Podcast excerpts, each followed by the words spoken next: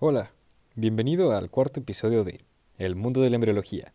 Soy Emilio Nogueda y el día de hoy vamos a hablar de un tema muy interesante. Hablaremos de gastrulación.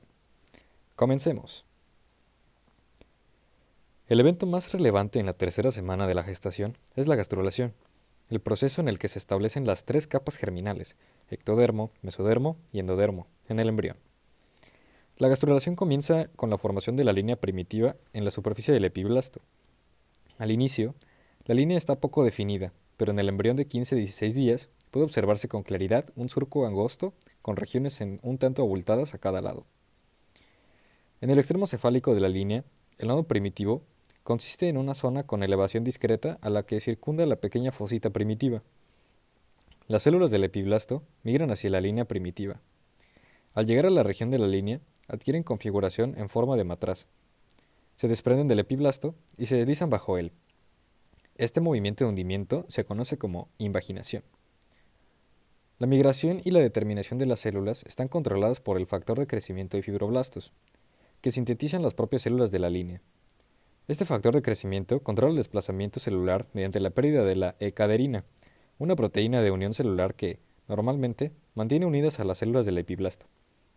La proteína FGF8 controla la especificación o determinación celular del mesodermo mediante la producción del factor de transcripción brachyury.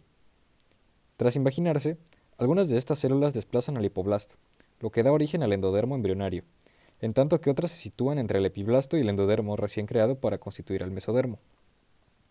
Las células que permanecen en el epiblasto constituyen el ectodermo.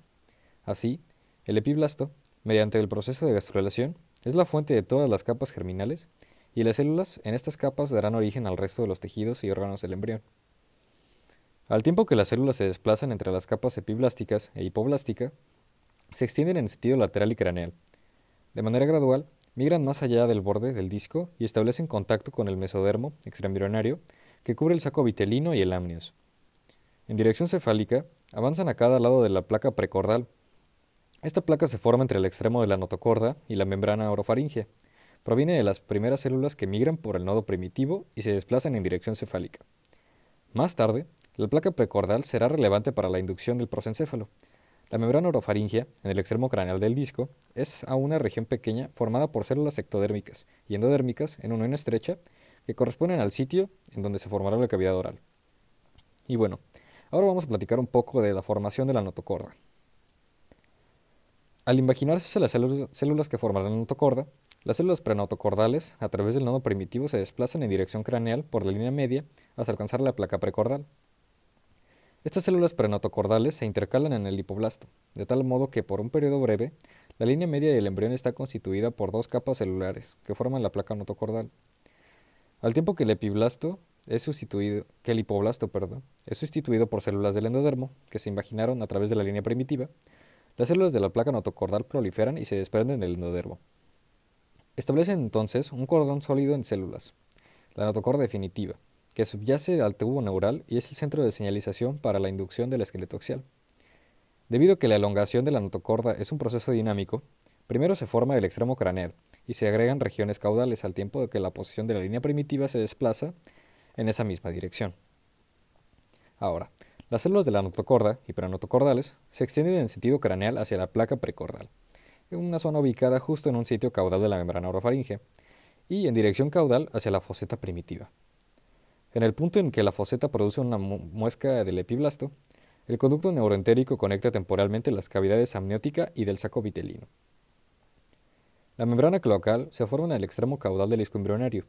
Esta membrana, cuya estructura es similar a la de la membrana orofaringea, Está conformada por células ectodérmicas y endodérmicas en unión estrecha, sin que exista mesodermo.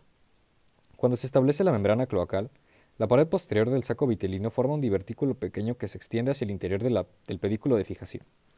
Este divertículo, el divertículo alantoentérico o alantoides, aparece alrededor del día 16 del desarrollo.